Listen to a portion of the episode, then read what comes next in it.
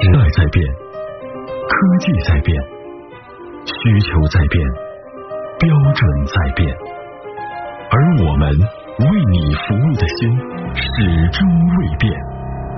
参谋长说车，用心服务十四年，初心不改，坚定前行，在变化中寻求突破，在不变中赢得信任。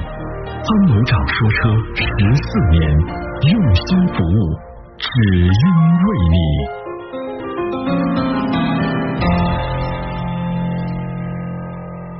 好的，我们再来有请今天的先生第一位吧，有请第一位的谢先生，谢先生你好。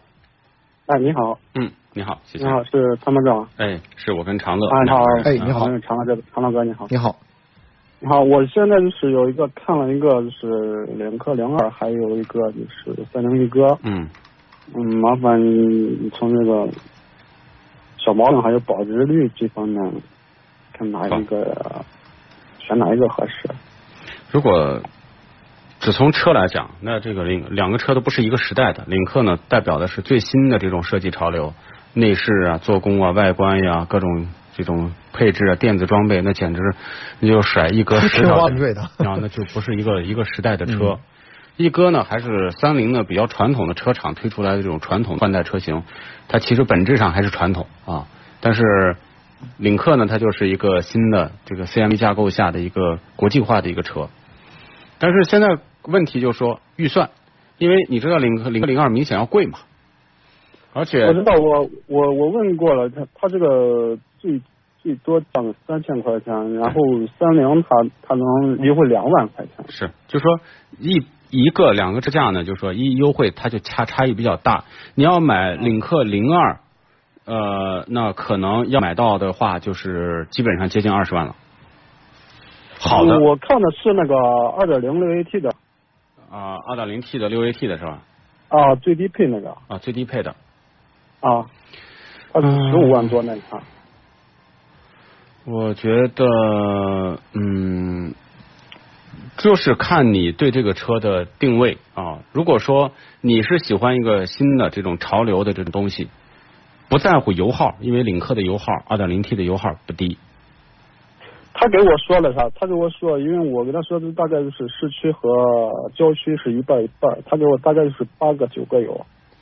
你认为卖车的会给你说实话吗？太保守了，这这个这个这个，他自己都能说到八升九升，你认为十升以以下能实现吗？啊，那你第一个问题，油耗不低；第二个问题，保养费用偏贵。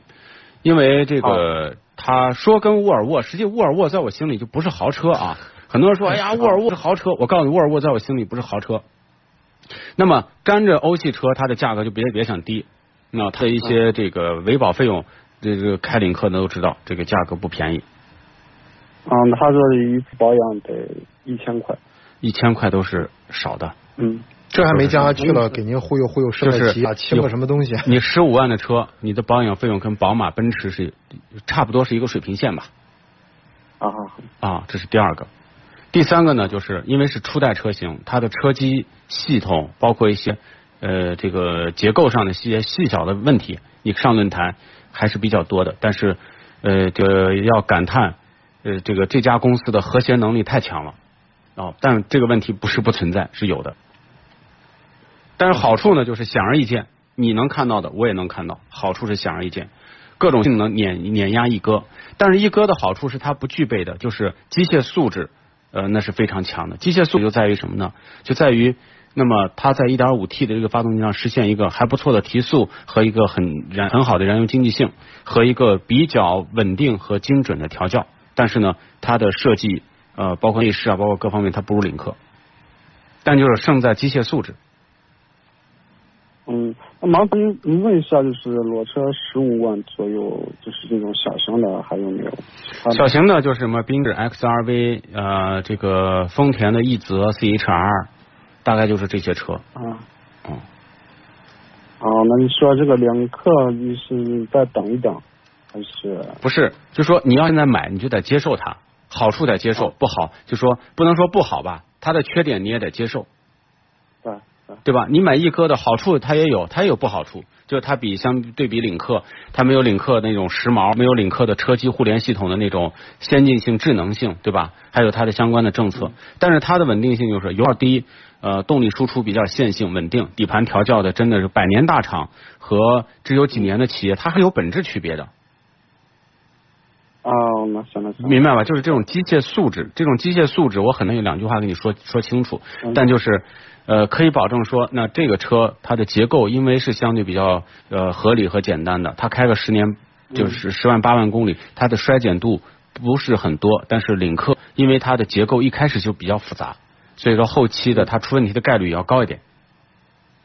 好好，谢谢。哦，好，我知道了。好，那就这样啊。嗯嗯，好，再见。再见，拜拜。啊，有个信息跟各位要来特别说一下，依然是广汽传祺这次团购的活动。呃，很多朋友也在问，说是跟店里边是什么样的一种合作？我们再次要重申啊，这个活动呢是参谋长说车和广汽传祺的厂家。直接来进行对接的一次团购活动，嗯，所以这个团购活动呢，更多的落地执行是在我们西安的落地的各个四 S 店，也就是说，我们不指定店面的提车，您去哪家店看车谈价都没问题。您在任意一家店谈好车价，传奇旗下的任意一款车，甭管是 SUV 还是 MPV，您看好之后和参谋长说车进行联系，啊，我们会帮您更好的跟店里面进行对接，帮您要到一些实惠，同时入会。传奇车友会的同时呢，参谋长说车会给您啊，是参谋长说车给您送出的一份，我觉得算是一份大礼。这份礼物呢是价值四千元的，您去健身房那个动感单车，嗯，呃，这个健身器我们是送给您的，价值四千元。这是参谋长说车来回馈更多的一些听友朋友。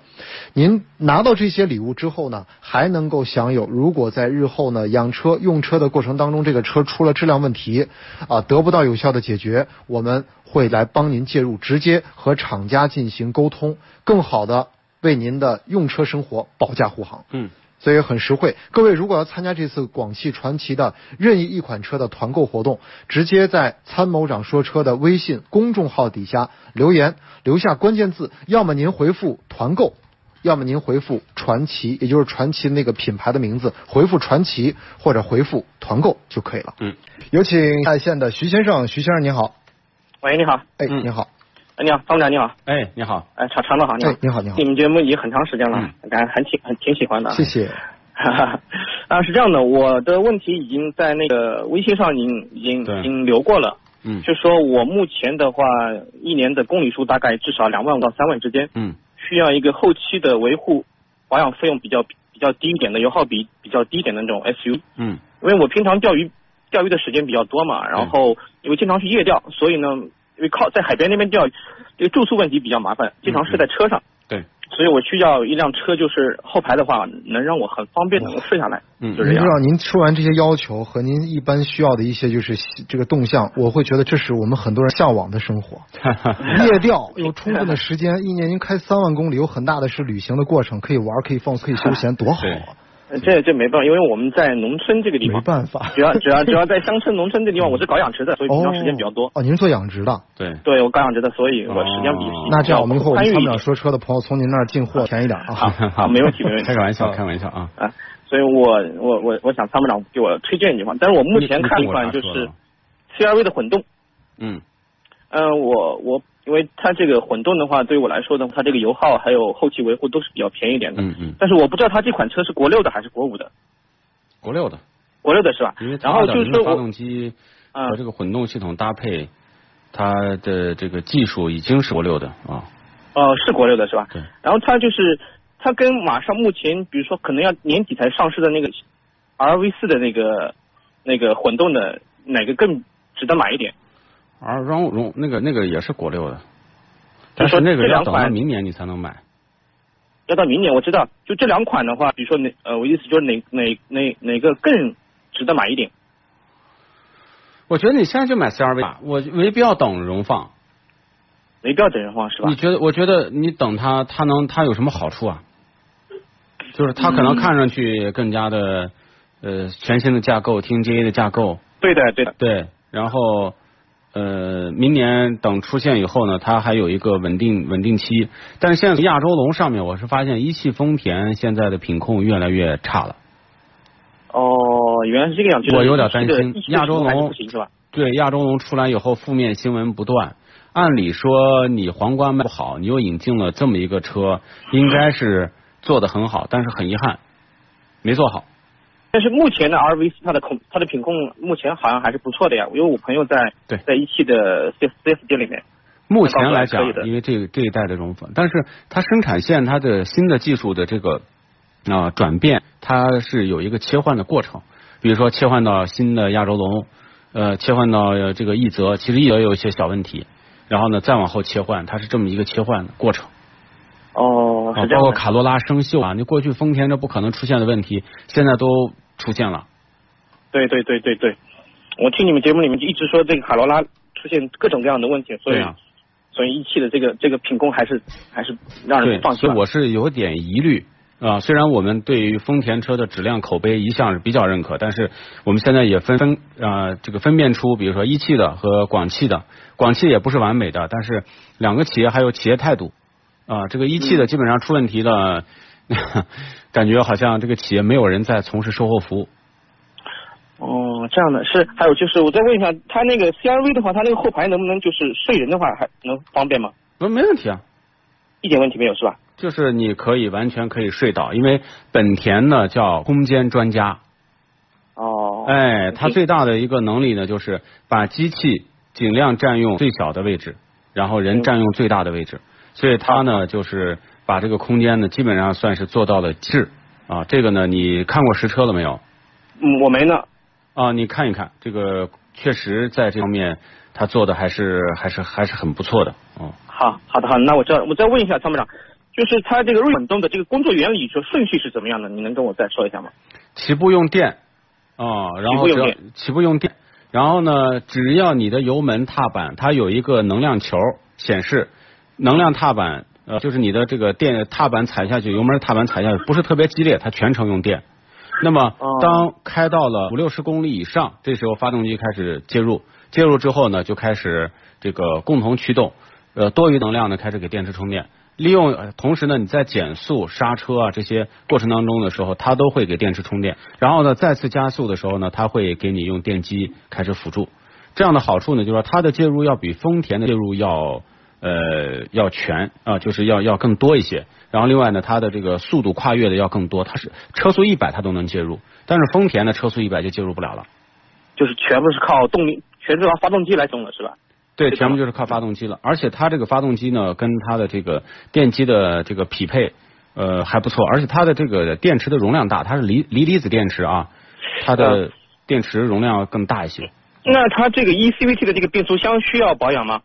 呃，目前来讲我还不太了解这个情况，就是需不需要保养，我可能要再问一下，确认一下。但是呢，因为它不是 CVT 变速箱，不懂，它是把那个电机放在那个 CVT 里面了吧？对，它不是它不是那个那个呃传统的 CVT，所以说对它其实更多的是一种机械结构的一个嵌套在一起的电机的和这个这个发动机输出结合到一起的这种新型的变速箱，它更多的是机械结构的变速箱，哦，嗯，行机械结构的，变速箱，对，好好，那我差不多明白了。呃我再再最最后一个问题，因为我朋友买了一辆那个 URV，我想问他买了二点零 T 的九 AT 的那个 URV 嘛？嗯，呃，他这个九 AT，我听说他的九 AT 是跟那个吉普的那个九 AT 用的是一样的柴伏的九 AT 吧？嗯，呃，他在吉普上的那个九 AT 的名声不是很不是很好，我就问一下，这个在 URV 上用来不，同的企业有不同的标定的策略。哦，也就是说它东本调教的还还可以的是吧？呃，本田呢，其实在动力总成技术方面，那是要甩吉普十条街不止啊。哦，吉普其实就除了一款叫牧马人之外，它底下还有什么样的车？我我真的我不知道它做过什么样的车。行了行了，那就是说它一款的变速箱还是挺可靠的。呃，其实之前有漏油的现象，但是这半年没听过。行了行了，那我知道了。嗯，好的好的，谢谢你啊，这参谋长。没事儿，好，那就这样啊，好再见，好拜拜好。嗯拜拜，好，感谢参与，再见。来看一下后台这个叫做冰冷的朋友说，想问一下我的迈腾一五款，它是 EA 八八的发动机吗？嗯，第二代的啊，对。九万公里需要换链条吗？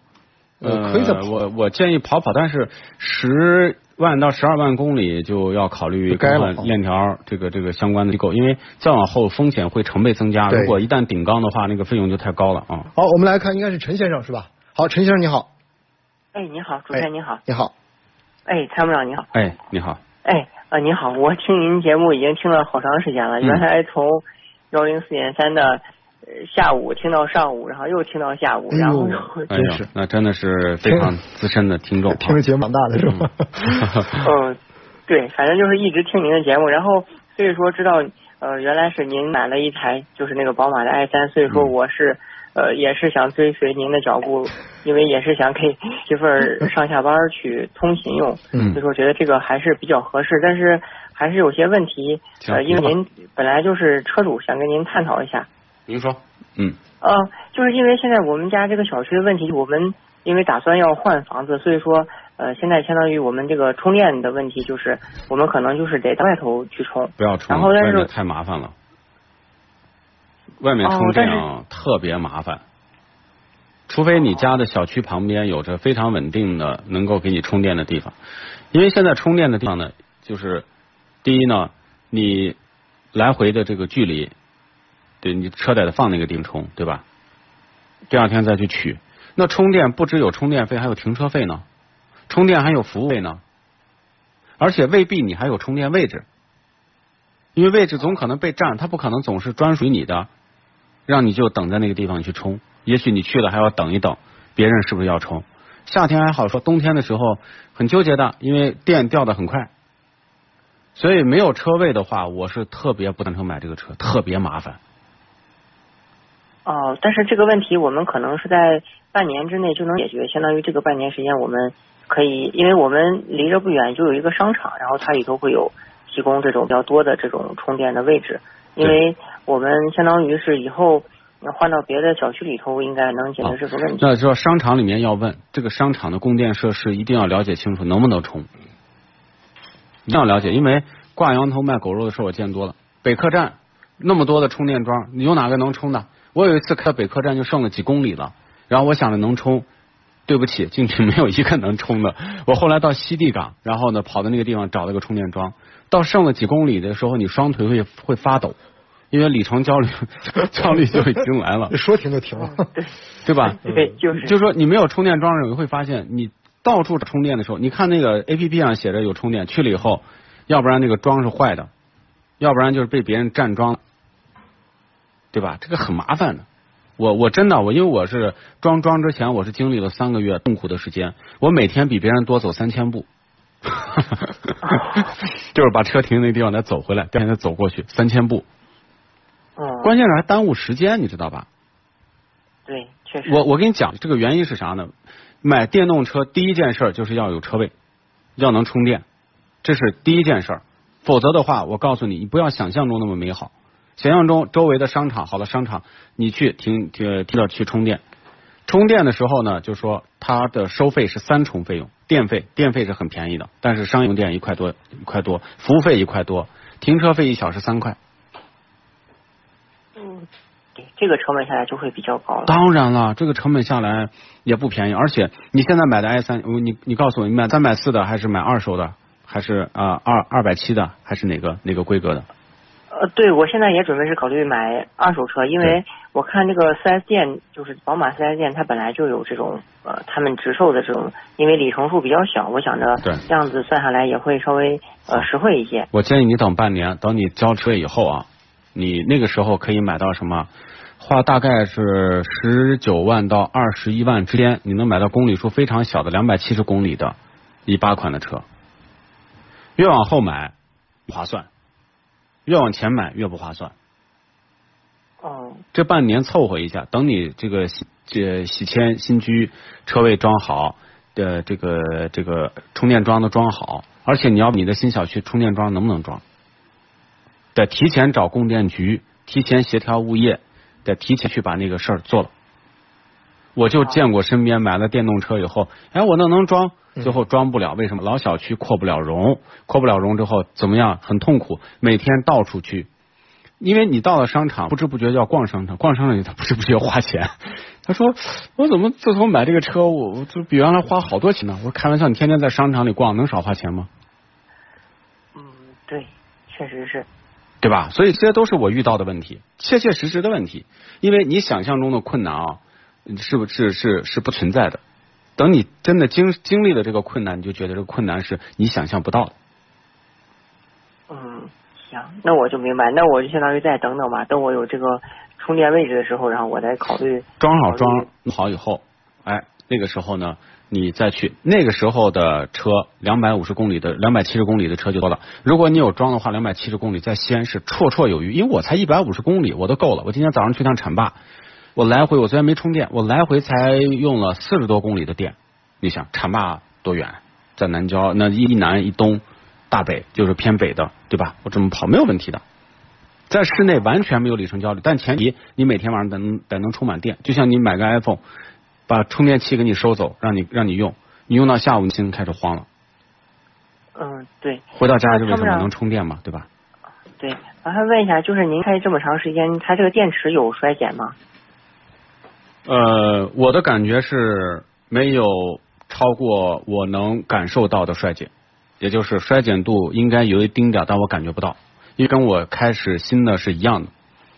呃，而且这个车说一百五十，你不可能充到一百五的，都是会一百四十几啊、好的，那、差的是会一百三，冬天呢会充到一百一十几、一百二，就是我说我的感受啊。但是呢，它没有衰减，就是目前没有感觉到衰减，因为用慢充。不要用快充。那天呢，我跟宝马的副总裁杨美红女士，我们俩在专门在一个一个地方沟通过这个事情。她说，宝马以后不太鼓励用超充，因为超充就会使电池过热，电池过热就会使它的这个负极啊负极的这个电解液产生至今，产生至今的话就会刺穿隔膜，有可能导致短路，短路就会引有有可能引发这个着火和爆炸。所以慢充的好处就是保护电池，而且也特别有利于安全。你看，出了那么多电动车着火的事情，宝马有一个吗？对，呃，都是快充好像引起的。一个是快充，第二是新势力。因为新势力，他在他的眼里，造车就是一个很小、很小、很小的事情。但是在传统车企的眼里，走过一百年的历史，他们知道造车哪一个环节都不能省。嗯，嗯，参谋长，还有最后一个问题，就是这个它平时需要保养吗？就是除不需要了那种刹车的那种不需要，保养不需要保养，不需要保，养。哦你就是隔个几万公里跑过去，然后那个比如说那个空调滤芯是要换的，但是空调滤芯太贵了，我在网上买大概一百块钱就能买到，四 S 店可能要六七百。哦，就我们这种人在四 S 店都赔死了，你知道吗？就就别赚钱了。然后呃，这个车呢就是什么，冬天呢下雪天，因为它是后驱的，开车要注意，因为它轮胎特别窄啊，这个这个稍微不注意就开始打滑。但是除此之外，这个车真的特别爽啊，电动小卡丁车。对，但是等我啊，听我的，等半年，不要现在买，买完以后你会把把每天很多时间浪费在这个上头。我跟你我不夸张的说，我手机上有六七个各种 A P P，就各种什么速易充啊，呃什么特来电啊，中国国家电网啊，就一堆充电的 A P P。因为到哪个地方你得交费，得到下载，然后呢一一扫又不能用，然后又得换地儿，然后去去了以后燃油车站桩现象又特别特别厉害。你想，你平时又不用这个车，如果你爱人每天晚上到处找着去去去充电，安全吗？你觉得？对，那我明白了。买个现在买个二手飞度过渡一下，过半年以后又又又不舍得钱太多钱，不舍得多钱。对，本来想着就是给他买这种小的这种飞度这种车，但是他就嫌到嫌里面的味道特别大，他就坚决不买买个二手的嘛，买个二手的四五年五六年的，呃花个六六六万多块钱买一个，买一个你开半年以后卖，最多折几千块钱。哦，对，这是个好方法。对啊，那就是嘛，你开半年以后都是一卖，有时候没准还挣钱呢。真的，就说哎，这个这个半年你一卖六万三买的，可能还卖六万三千五，这种情况都是我身边都有的。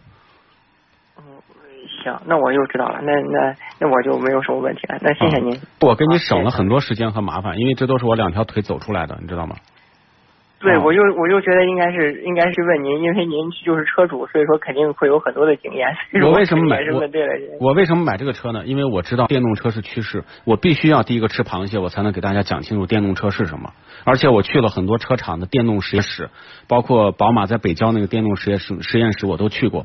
所以这个新能源车的这个相关的了解，包括采访了很多造车新势力，我得出来的结论就是，就是目前来讲，很多的像买未来的车的人啊，我真的我看到他们都想多看两眼，这是什么人才能买这样的车？真的，我就觉得非常冒险的，知道吧？但是宝马、奔驰这些传统车厂出的车，它的安全性不是说它百分之百安全，但是安全的概率要高很多，因为他们一开始就包括宝马关于电池的那个标准，就要八百多页 A 四纸那么厚，哦，你知道吧？它的标准是非常非常非常非常细，而且它的航标是呃远远领先于国标的，因为它要适用于全世界对，啊。但是等等啊，等等，别着急，好吗？行行，那我知道了，那那那谢谢您。啊到时候你要确定买的时候，你再告诉我，我还要告诉你买这个车的一些技巧的，让让你少走很多弯路的。行，好，我到时候再再打电话咨询。好嘞，嗯好嘞，好嘞再见，拜拜嗯，拜拜。行，好好，谢谢。哎，再再见，再见，陈先生。我们有请今天的最后一位，嗯有请徐先生。徐先生你好，哎，你好，你好，哎，你好，啊啊，参谋长你好，你好动啊，，哎，你好，你好，你好，啊啊，是是是这样，我我现在是看中了现款这个揽胜极光这款车，嗯。